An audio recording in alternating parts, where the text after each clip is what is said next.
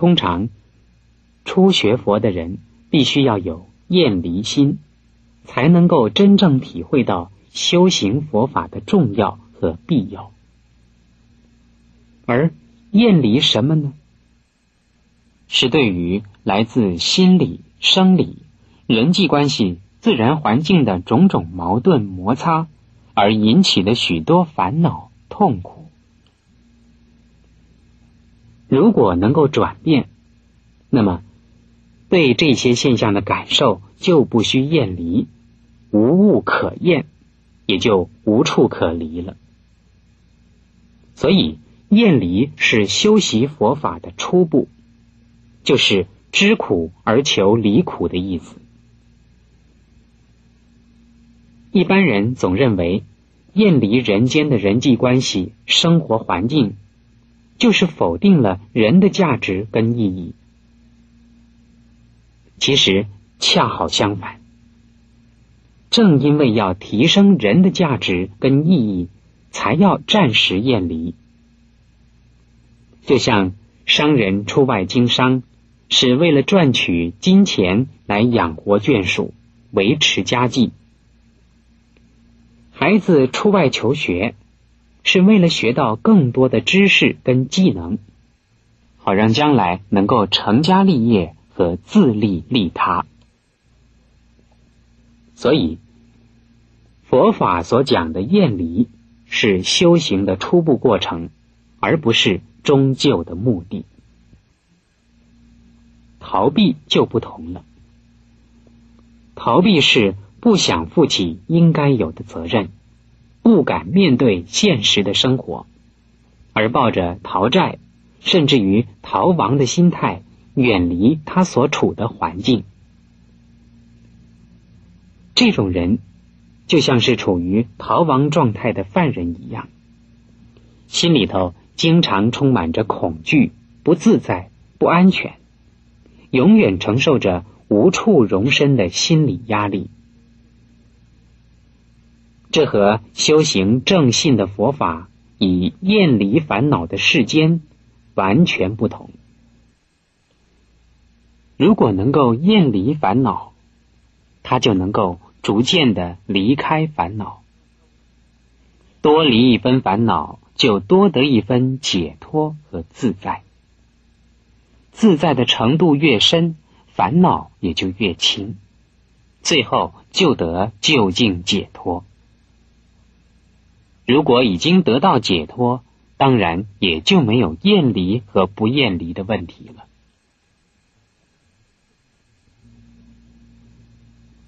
逃避是不能解决问题的，逃避是知苦却不敢面对苦，反而有逃苦的意思。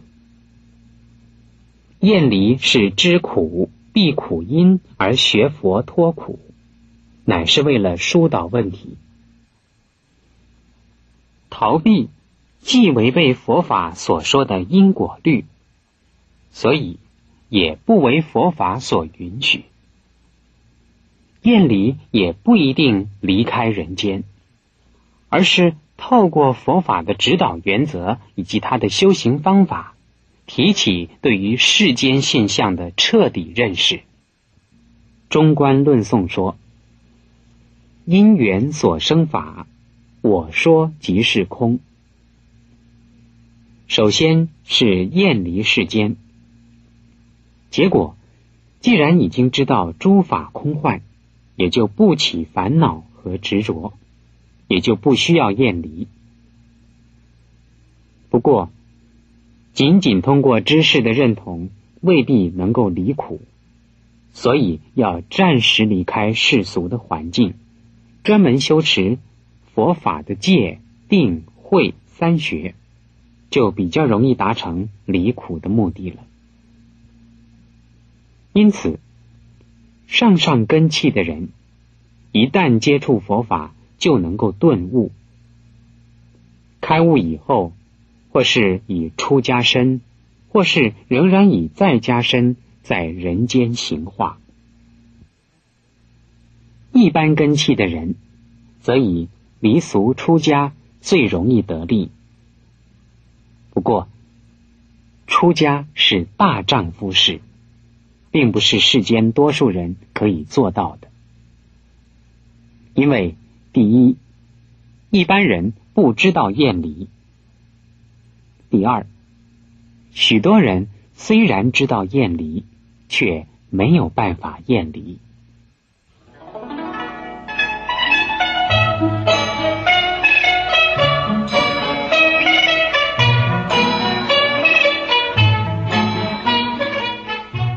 个人自修和集体共修有什么不同？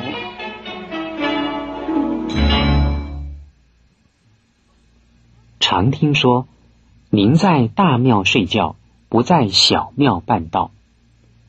也就是说，个人修行不同于集体修行。在名师指导下修行和无师自修更是大不相同。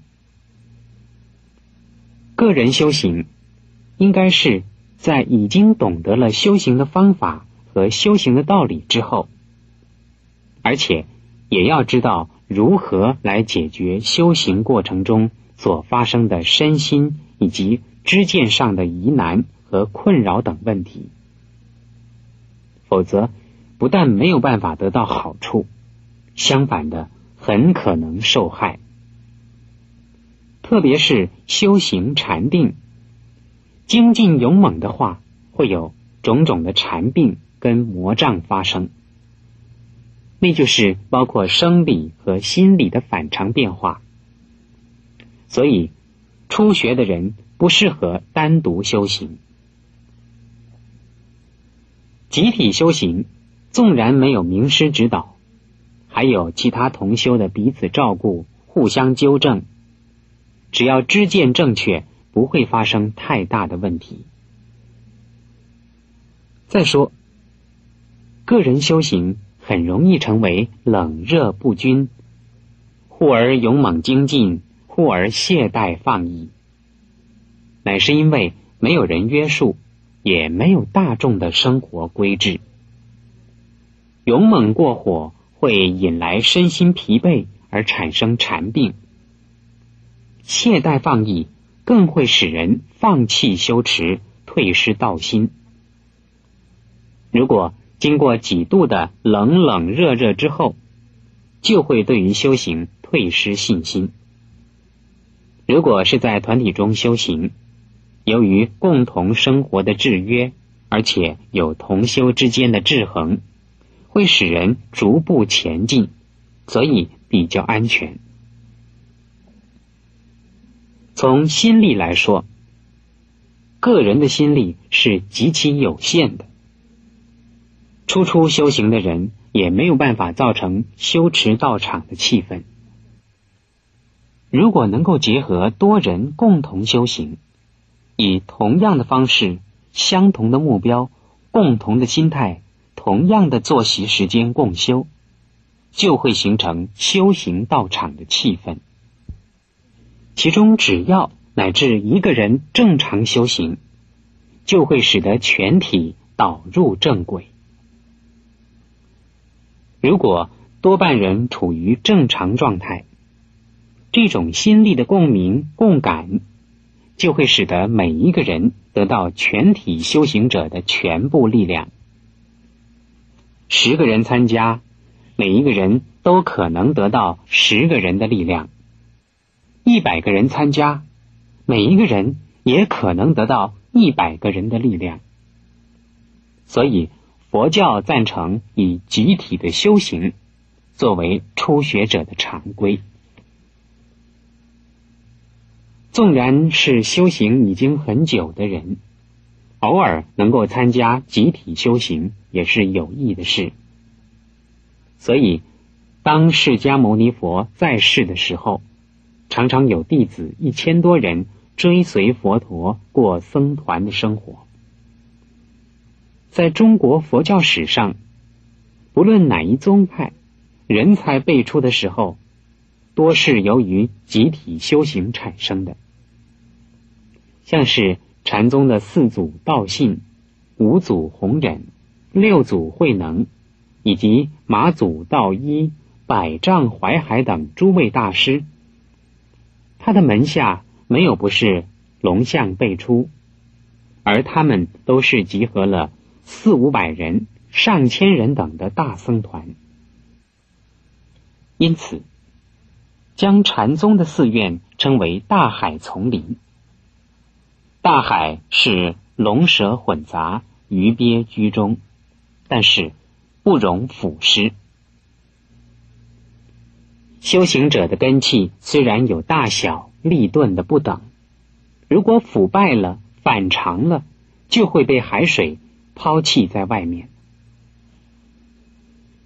丛林里头，林木虽然有大小、粗细，但是没有不向上升的，否则就接受不到雨露、阳光，就会自然的被淘汰了。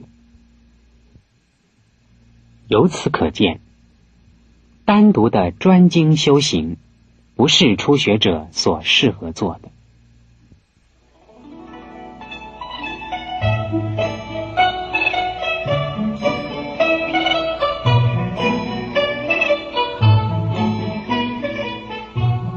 修行人一定要闭关吗？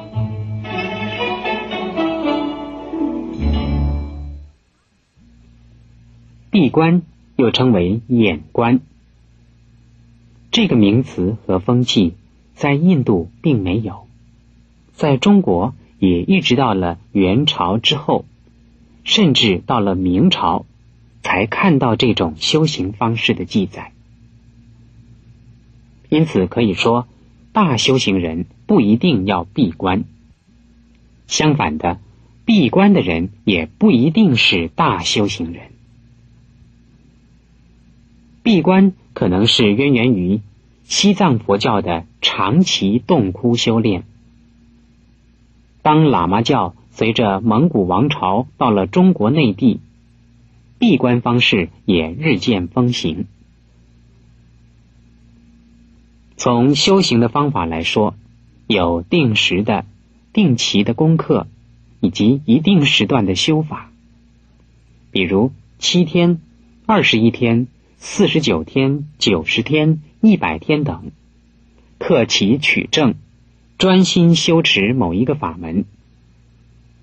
如果环境许可，事实需要，也可以为期一年、三年，乃至六年、九年、数十年，但不一定是单独的个人修持。例如，释迦时代的结下安居。中国大陆禅林的冬夏两季禅期，是结合许多人共同修行的。天台宗祖师们所编的忏法仪轨，都是结合六七人、十多人共同结谈而修的。在佛陀住世时候的结下安居，也是在一定的范围之内，或是在树下。或是在洞窟，或是在自建的茅舍，或是在居士家的空舍，个别修行的。但是那些都不是现在所说的闭关。在早期的中国，也有一些禅者在开悟之后，而由善知识告诉他到水边林下、山间洞窟，单独过着好几年，喝泉水。吃树果子的修行生活，最有名的例子是终南山。据说那儿有七十二家茅棚，原先都是个人修行，其中后来也有的渐渐成为一个个的寺院，但是住茅棚的风气仍然历久不衰。所谓住茅棚。是自备炊具以及谷类菜蔬的种子，入山披荆斩棘，结毛为舍，以避风雨，长期的离开人间。不过，这样的修行法虽然类似闭关，却不是闭关。近代的闭关修行有两种人，一种是为了。避开世俗事物的纷扰，另一种是为精进的禅修或潜心于经藏。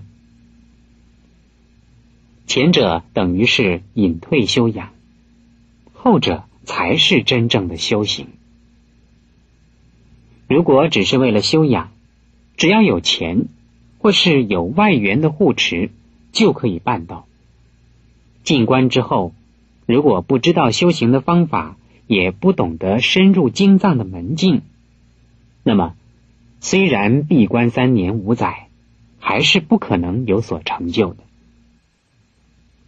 如果是为了禅修及阅读经藏，也得已经有了禅修功夫的基础，或者是已经摸到了进入经藏的门径才可以，否则也不会有多大的成就。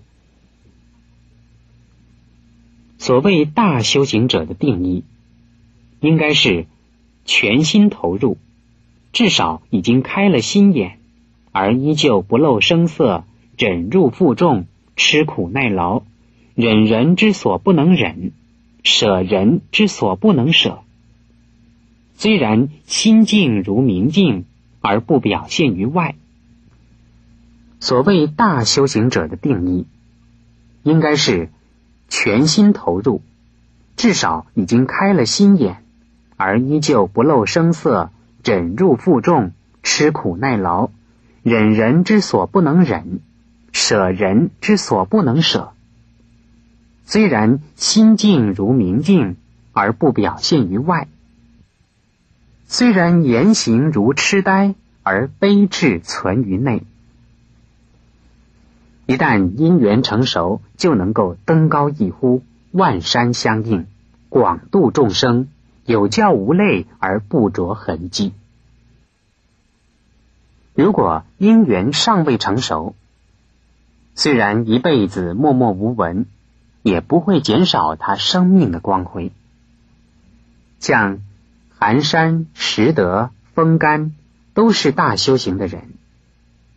要不是后来的好事者收集了他们的诗迹，流传于世，不然谁都不知道历史上曾经有过这样的人物。比如孟子所说。达则兼善天下，穷则独善其身。这就很类似佛教所说的大修行者的襟怀和风光。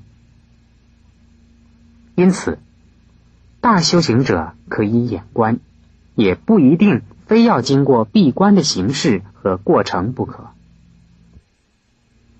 如果因缘许可，事实需要。闭关的确也是摆下杂物、杜绝外援、专事修行的最佳方式之一。